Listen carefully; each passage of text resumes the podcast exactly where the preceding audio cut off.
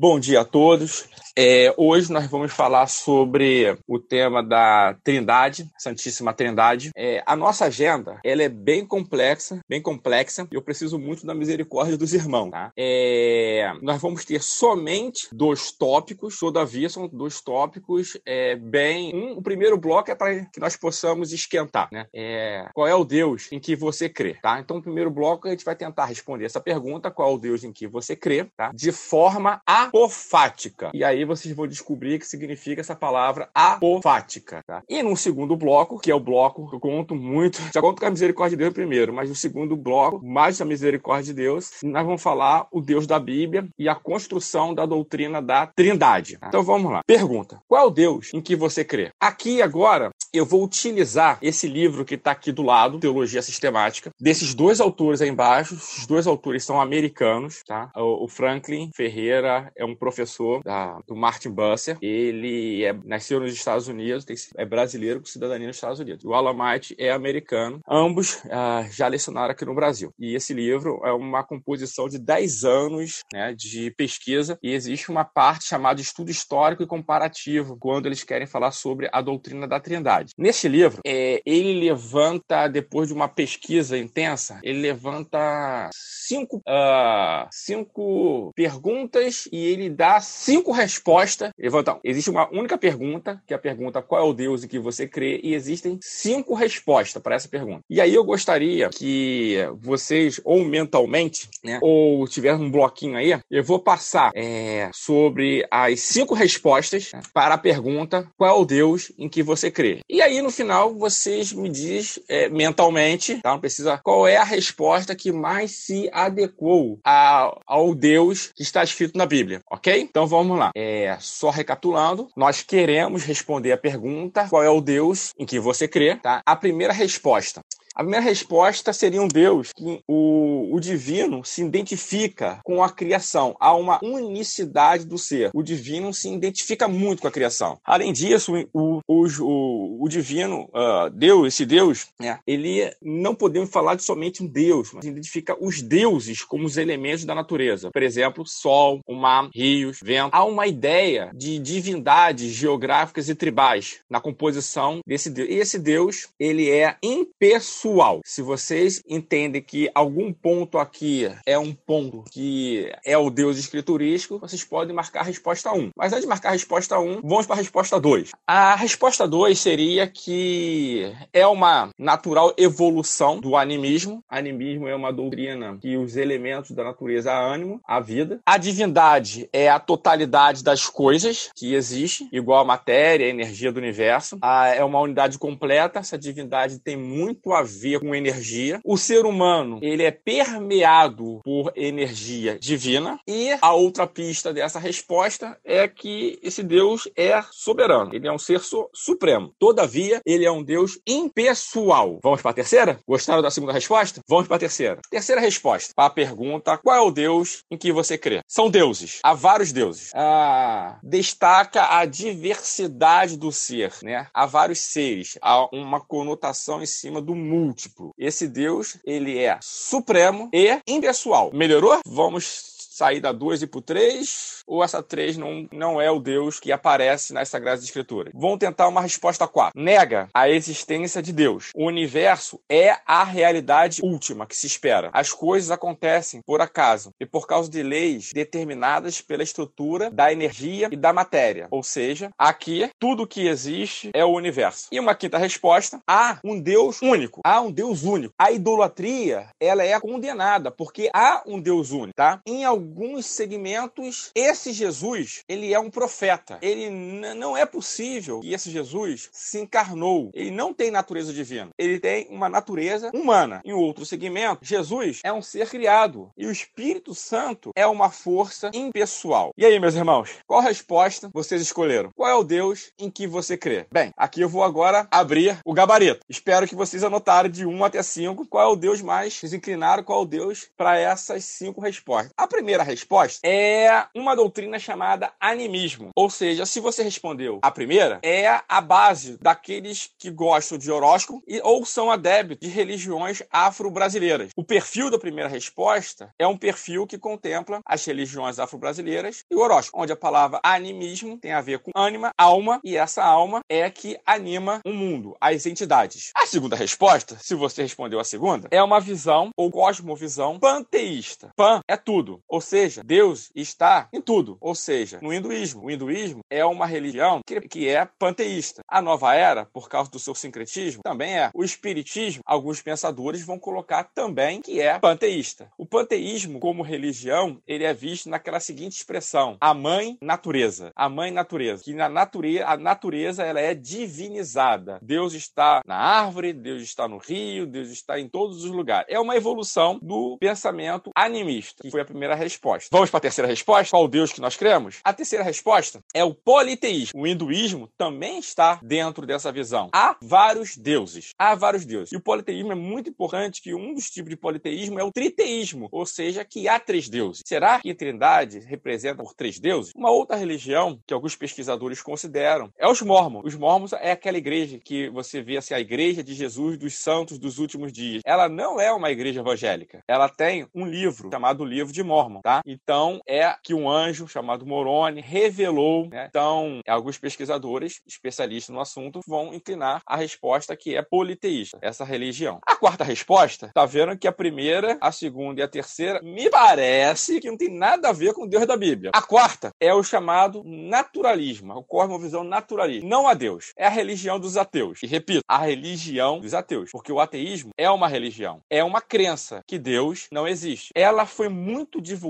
recentemente por esses quatro personagens chamados quatro cavaleiros do ateísmo, tá? Que é o Richard Dawkins, Sam Harris, o Higgins e o filósofo Daniel Dennett, tá? É uma visão impregnada dentro das nossas universidades. E a quinta resposta para a pergunta qual Deus que nós cremos é uma resposta que talvez alguns foram inclinados a marcar, chamado monoteísmo não trinitário, ou seja, acredita num único Deus, mas não acredita nas que há três pessoas distintas. Existe um Deus chamado Alá no islamismo, um único Deus. Existe um Deus chamado Iav ou Adonai, para que nós não possamos falar sobre o tetragrama sagrado no judaísmo. E existe um Deus que foi traduzido pelas testemunhas de Jeová chamado Jeová. Tá? O Jeová, uh, uh, os testemunhos de Jeová, elas são as testemunhas de Jeová, elas são o resquício de uma de uma polêmica que surgiu durante os séculos chamado arianismo. Tá? Então, mais uma vez eu reforço que tanto os mormos na quarta resposta quanto na quinta resposta, os testemunhas de Jeová, eles não são evangélicos. Nesse ponto, eles não são cristãos no que tange aquela doutrina tão cara do cristianismo chamada Santíssima Trindade. Eles não creem na Santíssima Trindade. Então, se eles não creem, eles se colocam numa posição de não serem cristãos, tá? Essas são as cinco respostas. E aí, parece que explode tudo, né? Agora nós vamos tentar dar um voo maior. Bem, se naquele primeiro momento nós falamos o que Deus não é, ou seja, quando nós falamos que Deus não é, nós falamos de forma apofática. Apofático significa uma teologia negativa. Deus não é, né? Mas, por outro lado, a teologia apofática é uma teologia que também coloca adjetivos e substantivos de forma negativa para representar Deus. Então, lá nós,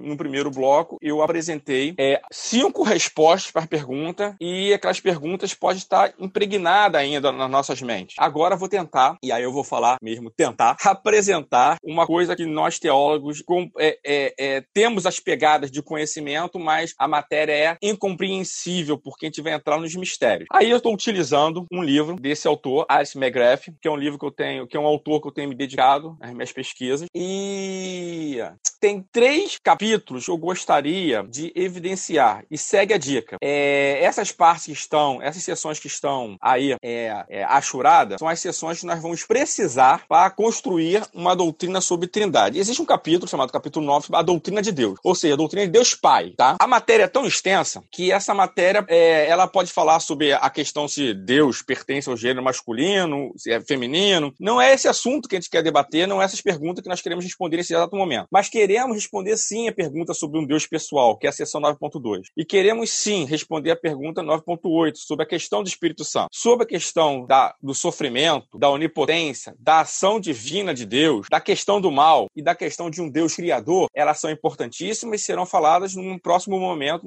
numa próxima aula. O capítulo 10 também será motivo dos nossos esforços. A parte achurada, aquelas pessoas que querem se dedicar um pouco mais à leitura, uma leitura mais aprofundada, segue a dica. As sessões de 10.1 a 10.4 é, faz parte dessa é, parte mais introdutória. Esse livro é um livro de introdução, mas não vou falar que não é um livro, é um livro complexo, mas é introdutório. Tá? O 10.5 ele vai falar sobre modelos de trindade, mas é uma coisa mais avançada. E a, e a controvérsia do filioqué é uma controvérsia que vai dividir a chamada Igreja Católica Ocidental e Oriental. Nós não vamos falar nesse exato momento sobre essa doutrina. Tá? E nós vamos precisar da sessão 11.3, que são as afirmações cristológicas do Novo Testamento, a fim de construir a doutrina da Trindade. Está no capítulo 11, chamada Doutrina da Pessoa de Cristo. Esses três capítulos são os capítulos que eu me debrucei. E aí, é... nós começamos já a colocar uma falsa impressão, e aí eu gostaria que nós pudéssemos refletir um pouquinho sobre esses dois versículos.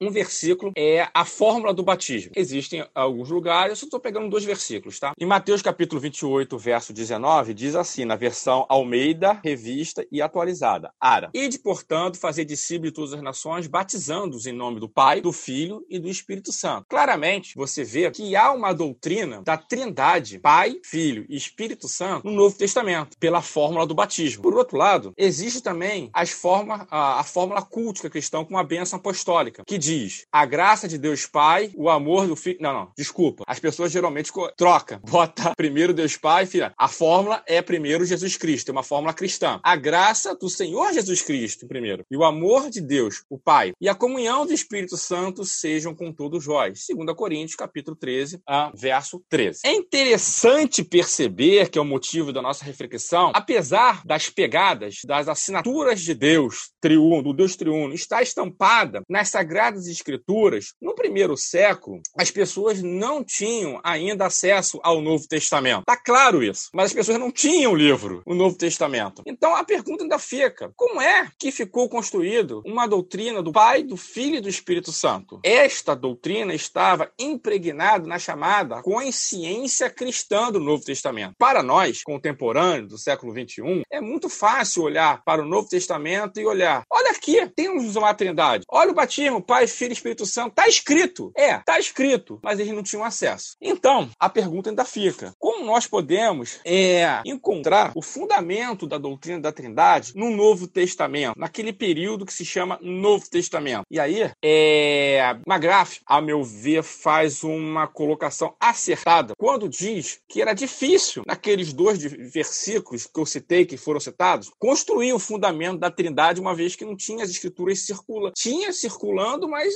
não era de forma de uma amplitude. Ainda temos que contar que o povo não sabia ler. Era necessário que uma pessoa pudesse falar. Então, o que, então como é que estava se construindo na mente? Ah, esses, os pais da igreja, os primeiros apóstolos, confiavam numa doutrina chamada os ditos efeitos.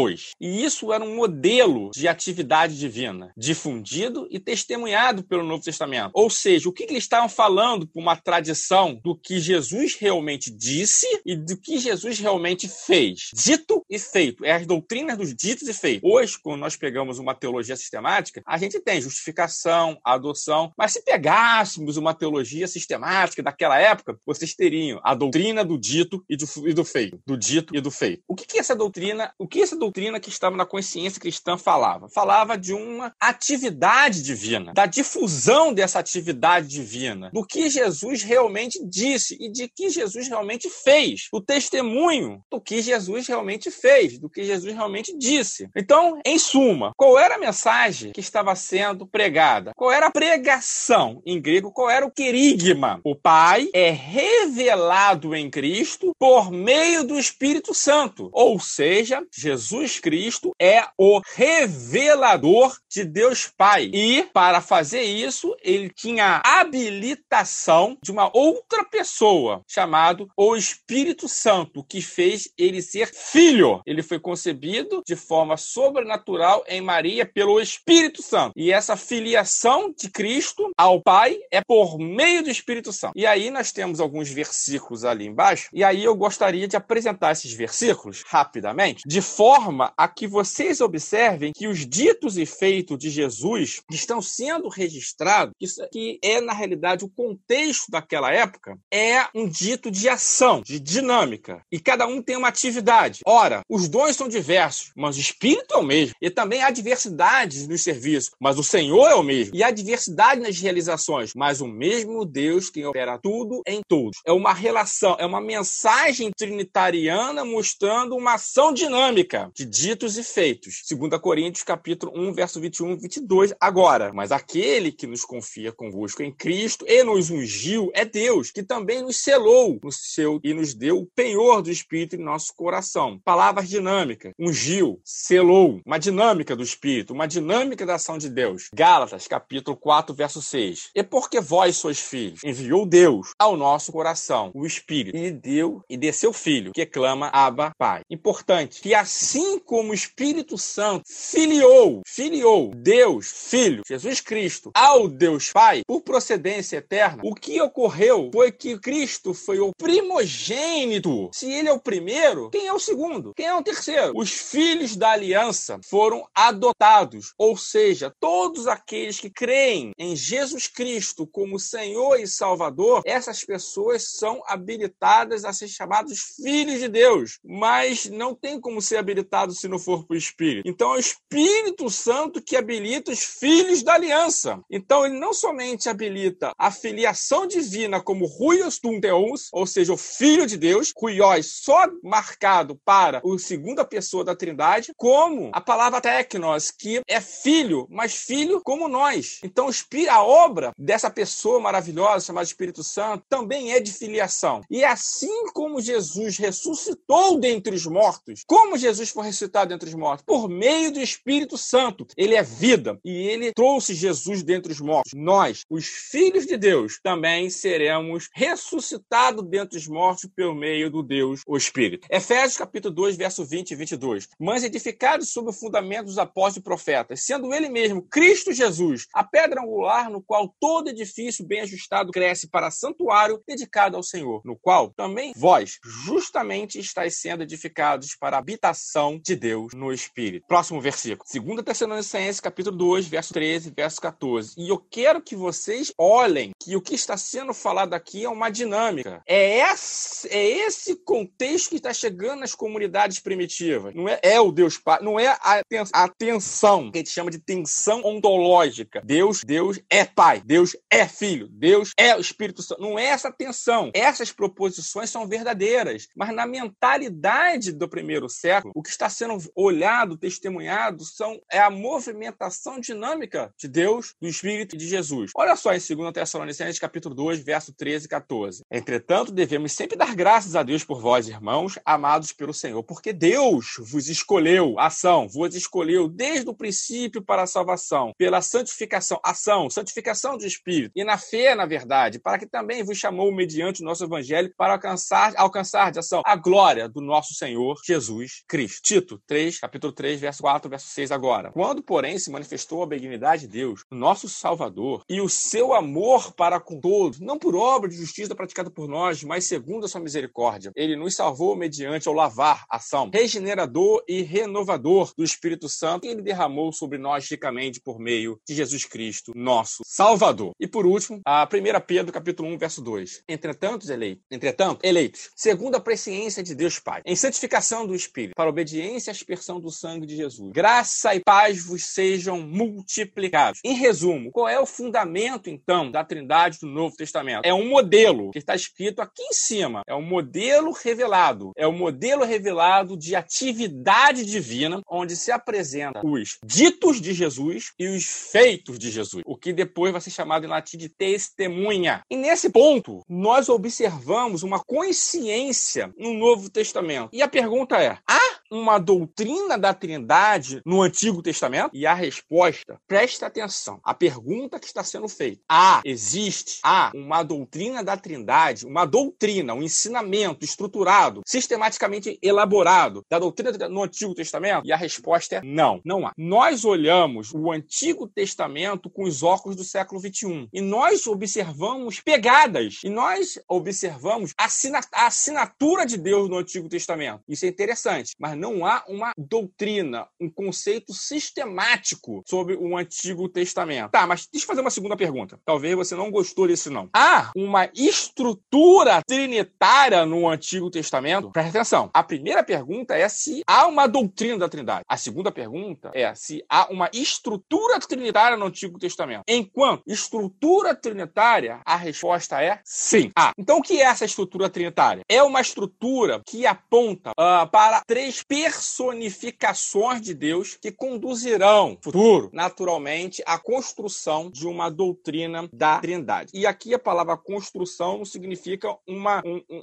não significa que o homem, o homem desenvolveu, não é isso. Aqui significa que as pegadas estão lá e agora serão sistematizadas para que nós possamos dar nome e a igreja possa adorar o Senhor da igreja, o Deus Pai, Filho, Espírito Santo, com todas as suas honras, glória e louvor, a fim que seja melhor entregue, a fim de que a comunidade possa expressar melhor. O que são essas personificações? A palavra personificação aqui, dentro da mentalidade, agora a mentalidade hebraica, tá? Ela se coloca como uma pessoa que faz, uma pessoa que diz e uma pessoa que faz. Ou seja, uma pessoa que atua. Nesse ponto, Deus não é, nem pode ser, nem no Antigo, nem no Novo, impessoal. Um Deus que atua. A palavra personificação tem a ver com atuação.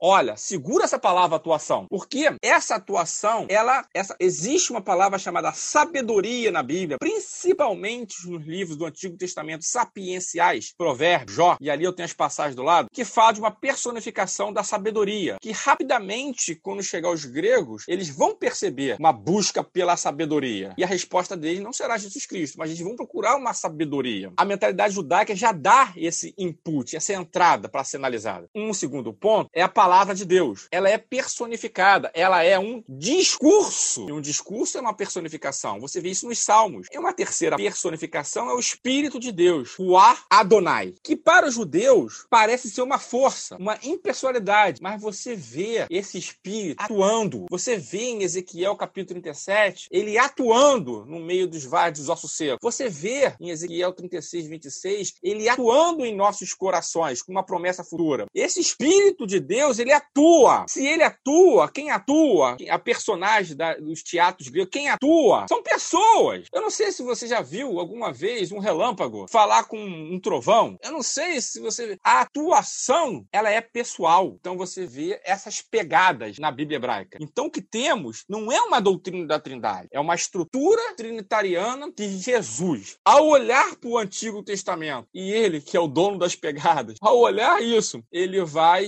expandir esse conceito. Ora, então o que nós estamos vendo? Essas personificações apontam para um modelo de presença, de atividade divina na criação por meio dela, em que Deus é tanto imanente, ou seja, estar na história, como transcendente, ele está fora do tempo e do espaço, ele está em tudo, em todos os lugares. Bem, então o chamado modelo revelado de presença e atividade divina, como nós começamos no Novo Testamento, ele tem um aporte muito grande revelado no Novo Testamento. E quando nós vamos no Antigo Testamento, nós não, não, não enxergamos a doutrina da Trindade, mas enxergamos estruturas trinitarianas. E, e Jesus está falando nos seus discursos sobre essas estruturas, porque a Bíblia de Jesus era o Antigo Testamento. E aí, irmãos, o que nós temos é uma revelação e ela é progressiva. Conforme o tempo vai passando, as coisas vão ficando mais claras, a ponto de nós do século XXI olhar para a fórmula batismal e para as fórmulas cultas como a bênção apostólica e falar: é claro que existe uma trindade no Novo Testamento, como essas pessoas é que nós temos a Bíblia? E aí vale uma exortação. Nós temos a Bíblia e muitas vezes nós não lemos. Armados irmãos, nós temos essa disposição. A revelação ela é progressiva, ela vai aumentando, mas não significa que nós vamos alcançar um mistério, que tem coisas só reveladas que ficam com Deus.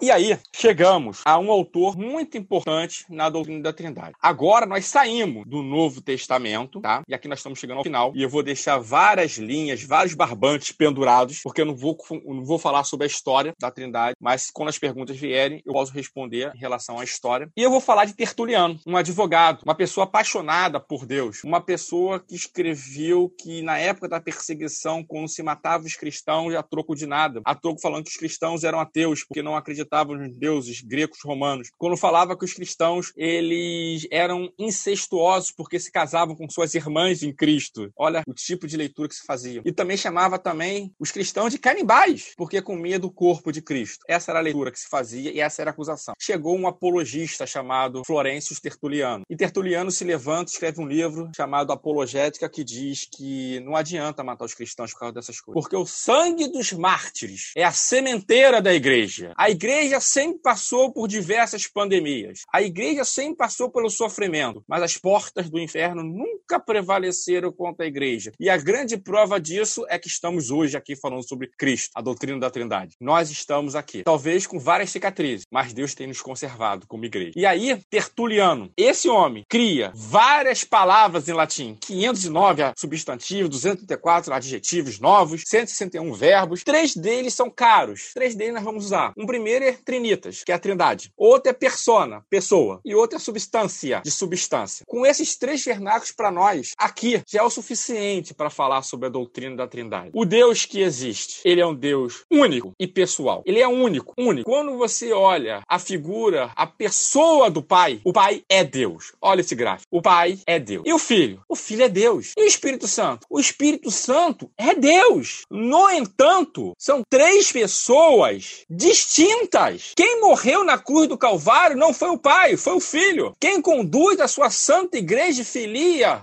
a segunda pessoa da Trindade e filia o povo da aliança, o povo eleito, é o Espírito Santo. Quem cria, quem fez a criação e a providência é obra do Pai. Três pessoas, pessoa, três pessoas, três atuações, três atuações, três pessoas divinas. O Pai é Deus, o Espírito Santo é Deus e o Filho é Deus. Que mistério. O Pai não é o Filho, o Filho não é o Espírito Santo, o Espírito Santo não é o Pai. É três em um? Não, não é três em um. É calor, é luz, são formas diferentes. Não, não são formas diferentes. A igreja tem se pronunciado assim. Os nossos irmãos bem antigos têm se pronunciado assim. Mas não é isso. O que há é uma dança. Uma dança. Que o pai está dançando com o filho. Que o filho está dançando com o Espírito Santo. Três pessoas distintas. E essa dança é uma dança harmônica. Essa dança harmônica é justamente como a trindade se relacionam entre si. Essa dança harmônica onde ninguém pisa no pé do outro porque a vontade do pai é a vontade do filho, que é a vontade do Espírito Santo. O pai tem toda a glória. O pai, o filho tem toda a glória. O Espírito Santo tem toda a glória. Os três são Deus. Então os três aqui, eles têm toda a glória. Essa dança, os teólogos chamaram de uma palavrinha em grega chamada pericorese. É assim que o Deus trinitário é apresentado. E eu vou ficar somente com Tertuliano. Eu sei que houve outras polêmicas, tá? E aqui tem o que nós entendemos por trindade. Não vamos além disso. Nós não sabemos. Mas essas pegadas, essas assinaturas, esses vestígios de Deus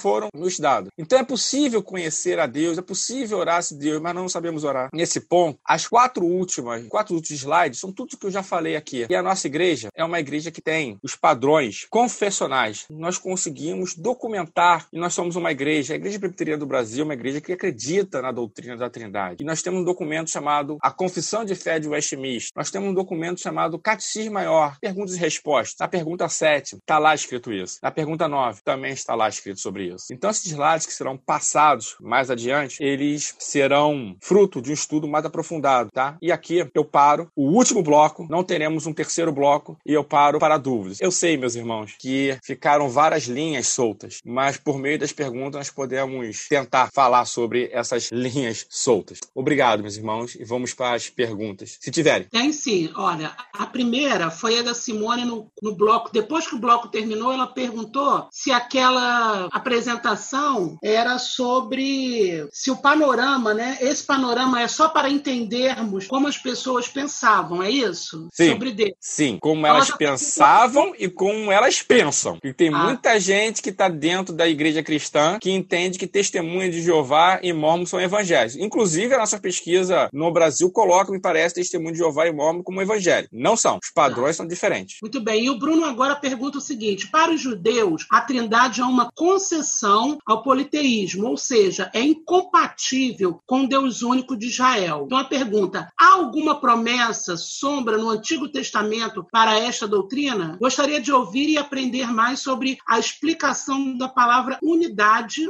apresentada no Novo Testamento? Bruno e Morgana. Pergunta, excelente pergunta. É, os judeus ficaram na sombra. E aí nós temos um especialista aqui em, no livro de Hebreus, que é o Tony, né, que pode falar melhor sobre isso. No entanto, é, o que eu posso oferecer é que há uma unicidade sim no Antigo Testamento. Todavia, há pegadas de personalidade no Antigo Testamento, como nós vimos. Não há realmente uma doutrina da Trindade. Todavia, há estruturas trinitarianas no Antigo Testamento. Ou seja, se nós ficarmos somente com a unicidade, e unicidade significa o ser de Deus, e ser, para quem gosta de filosofia, é ontologia, nós teremos um Deus estático. Enquanto o que se observa no Antigo Testamento é um Deus em movimento, é um Deus que atua, é um Deus que se arrepende, inclusive, é um Deus que nós utilizamos linguagem antropomórfica para expressar os seus movimentos. É um Deus que ele é pessoal, porque quando nós oramos, ele ouve. Não é porque Deus tem ouvido, é porque ele ouve, é a dinâmica. Um Deus estático, somente um Deus único, ele, presta atenção no que eu estou falando, um Deus único somente, ele ficaria estático, ele ficaria longe da imanência da história. Jesus Cristo, quando veio, quando veio a esse mundo, ele deu dinâmica mais ampla a ponto de olhar que nós temos um único Deus realmente,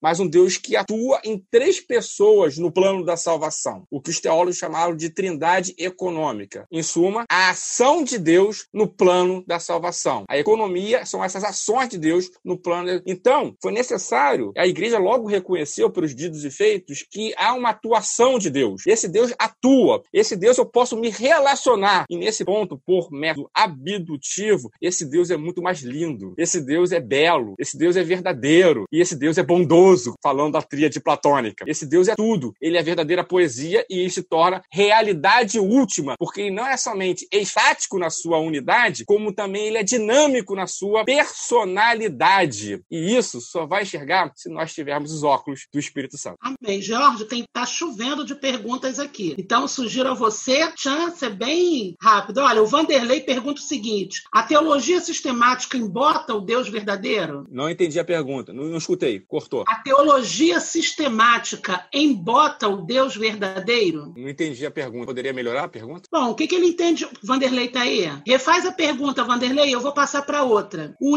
o Jonathan faz o seguinte: por que existe essa progressividade na revelação dos mistérios de Deus? Porque este foi o método divino. Sabemos que não podemos compreender plenamente os métodos de Deus, mas existe uma resposta superficial que pode ser dada a isso? Existe, existe. É uma resposta simples, talvez não simplória. E aí nós temos que recorrer a um teólogo que o Jonathan adora, que é Calbart. Deus é a revelação pessoal. Existe um ápice, existe um ápice na revelação, e esse ápice se chama Jesus Cristo. Se esse ápice é Jesus Cristo, ou seja, se alguma coisa é elevada, significa que se elevou. Então, isso significa que houve uma revelação progressiva. E depois, para? Não. Ele promete o Consolador, um outro espírito. E esse espírito vai começar a discernir, fazendo os dons e serviços do Espírito Santo, aumentando essa revelação. Foi assim que Deus deu, foi assim que Deus quis. Muito bem. Olha só, vou fazer a pergunta da Tamara. Inclusive, Tamara, era a mesma pergunta que eu faria. Ouvi uma vez que há uma hierarquia entre é, Pai, Filho e Espírito Santo. Jorge, é correta essa afirmação? Não, não é correta. Esse foi um dos barbantes que eu falei que estavam soltos, que não tinha como falar sobre tudo. Essa doutrina é uma doutrina chamada subordinacionismo, que o pai é maior do que o filho, que o filho é maior do que o Espírito Santo. Isso não é verdade. A questão do pai no Antigo Testamento não tem relação à hierarquia dele sobre o filho, mas sim em relação à filiação, ao relacionamento. A questão da personalidade tem a ver com relacionamento e não hierarquia. Relacionamento. Eles são ali é uma ação pessoal de relacionamento e não de hierarquia. Muito bem. Outra questão aqui: como definirmos é, de modo simples o que é a Trindade para uma pessoa, é, para uma pessoa leiga?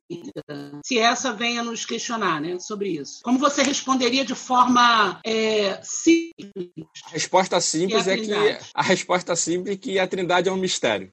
Bom, então vamos lá, prosseguindo. Hum, qual o segundo documento que você comentou além da Confissão de Westminster? Você comentou alguma coisa? Sim, a Igreja Presbiteriana do Brasil, que é a igreja que nós fazemos parte aqui, ela adota, ela adota os padrões de um Westminster. Quais são os padrões, quais são os documentos? A Confissão de Fé de Westminster, que é onde uh, está escrito proposicionalmente os artigos de fé que nós cremos, lá tem a sobre a Santíssima Trindade. Nós temos um segundo documento chamado Catecismo Maior, que são perguntas, são documentos de perguntas e respostas, e existe um documento menor, perguntas e respostas, chamado Breve Catecismo. Esses três documentos, que são chamados de padrões de Westminster, os padrões credais de Westminster, são os documentos que a Igreja Presbiteriana adota. Presta atenção que nesses documentos está escrito que a Bíblia é a regra única de fé e prática. Esses, esses padrões nada mais são do que padrão, inclusive apareceu aqui, misteriosamente. Esse aqui. Esse é o, o que nós utilizamos. Esses padrões são puramente para melhorar a sistematização das doutrinas quando nós vamos às Sagradas Escrituras. Mas a Bíblia, ela sempre será nossa regra última de fé e prática. Bom, vamos lá. Agora, a próxima pergunta. Podemos dizer que Deus fez quatro acordos com a humanidade e estes acordos foram devido ao ponto em que nós estávamos e foi crescendo o conhecimento e ele se revelando conforme nós crescemos no conhecimento sobre Deus? Tem pesquisadores que vão falar sete, tem pesquisadores que vão falar que oito acordos. Tem... Tá? O que nós entendemos é que essa revelação realmente ela foi progressiva, tá? É... E teólogos vão falar que há somente um, pacto, um pacto só, um acordo só chamado Pacto da Redenção, Pacto Salutis. Vai ter teólogos que vão falar que existe sim um Pacto da Salvação, mas um Pacto das Obras. Vai ter teólogo que vai falar sobre dispensações. Então é um assunto complexo que não tem a ver com a Trindade em si, em si com a chamada revelação progressiva, que foi de assunto já passado. No entanto, para a resposta não ficar, é, para não ficar sem resposta, a, o que nós temos que ter em, em mente é que Deus revelou de forma progressiva a seus filhos. Muito bem. Jorge tem uma aqui muito boa. Jorge, poderia explicar o artigo 3 do capítulo 3 da Confissão de Westminster, onde fala que o filho é eternamente gerado do pai e o espírito é eter eternamente procede do pai e do filho? Posso, posso, e não sei se vocês teriam fôlego, porque até agora quis ser simples. Aí você, já que você me pede a pergunta, terá uma resposta. Ó, tem mais de 10 perguntas ainda. Tá. Então a, a questão, a questão ali era a divisão dos modelos de igreja oriental e igreja ocidental. A pessoa que fez essa pergunta deve estar bem inteirado sobre o que significa isso. Né?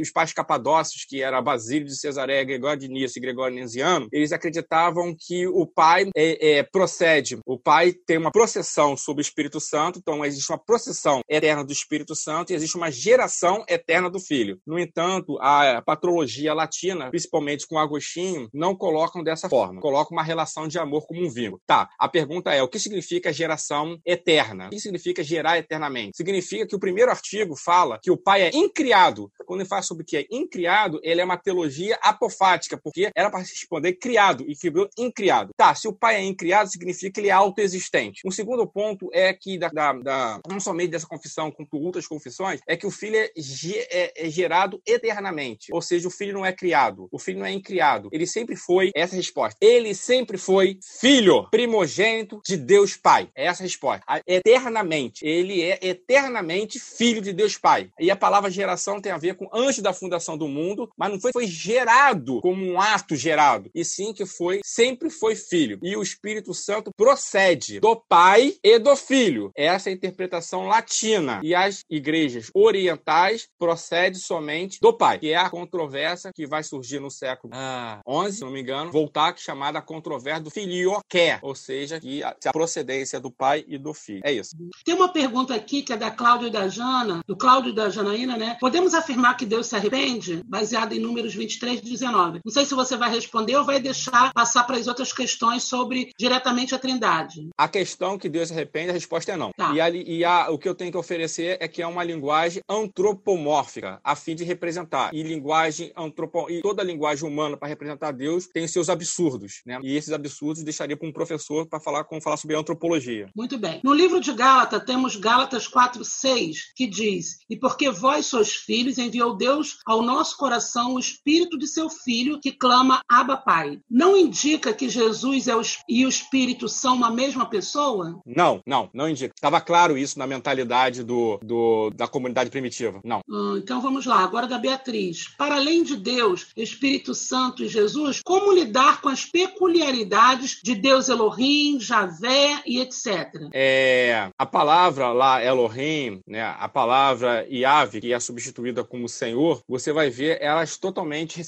ressignificadas pelo grego na Septuaginta, e vocês vão ver que esses títulos de Cristo, de, do próprio Deus, eles vão pertencer não somente esses títulos, Senhor, como é dada para Deus Pai, que é Yahvé, é, ela é dada para Kyrios, o Senhor Jesus Cristo, é dada para Cristo, é dada pelo Senhor Espírito Santo, também para o Espírito Santo. Então, os três vão ter esses títulos. Essa é a questão. Ok. É, de Vanderlei, né? É, Vanderlei João. Nas cinco questões, ou seja, respostas do livro da teologia sistemática, como nenhuma das respostas revela o Deus verdadeiro, a teologia sistemática tira a visão do Deus verdadeiro? Não. A teologia sistemática do Frank mostra cinco formas de você não ver. E se você tem uma pontuação ali, aquela a sexta resposta foi o segundo bloco. A sexta resposta, que não tinha na quinta, foi o, justamente a resposta do que o que nós acreditamos, que fosse o nosso segundo bloco. Também tem na teologia sistemática do Frank bem elaborado. Eu decidi usar uma graph. Ok. Vamos lá, em Gênesis 18, o Senhor apareceu a Abraão e ele vê três homens. Isso poderia ser um indício da Trindade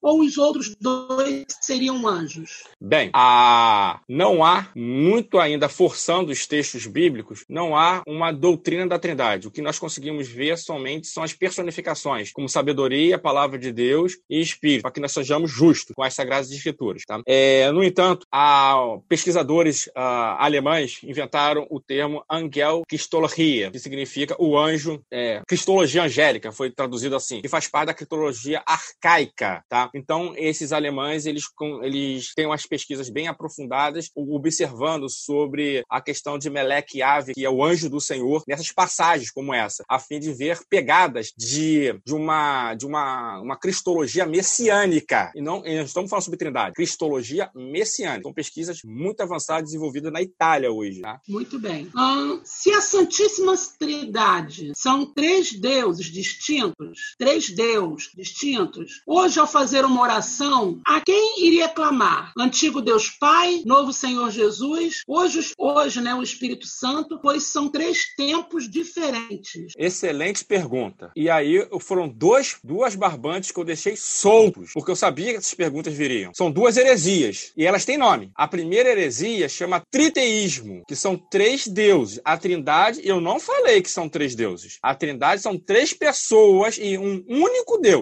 Se é difícil de compreender isso, para mim também é. Três pessoas e um único Deus. Não são três deuses. Então o triteísmo foi condenado. E o segundo, que eu acho mais, mais grave, porque essa doutrina entrou em igrejas nossas, chamada de modalismo. Nós temos muitas igrejas neopentecostais que pensam assim ainda. E isso é um erro. E repito, um erro. E qual é o erro? É que Deus se apresentou em modos diferentes. Ele atuou. Sim, Deus atuou, mas essa atuação foi em modos diferentes. Ou seja, no Antigo Testamento, Deus Pai era chamado de Deus Pai. No Novo Testamento, esse Deus único é chamado de Deus Filho. No ter... E na... no capítulo chamado Igreja, esse Deus é chamado de Deus Espírito Santo. Ou seja, é um único Deus se apresentando de várias formas diferentes, pelo menos três formas diferentes. No Antigo Testamento como Pai, no Novo Testamento como Filho, no Espírito e na, na época da Igreja como Filho. Isso é heresia. Isso foi condenado. E o bispo que foi falou isso, que foi Sabélio, no século III, provindo também de alguma literatura de Noécias e Praxias do século II, essas pessoas falaram isso e a igreja condenou no concílio de Nicéia essa visão. O modalismo não é. E hoje esse tipo de doutrina tem sido revisitado. Deus não se apresenta em três modos diferentes. São três. Olha o batismo de Jesus. Esse é o meu filho.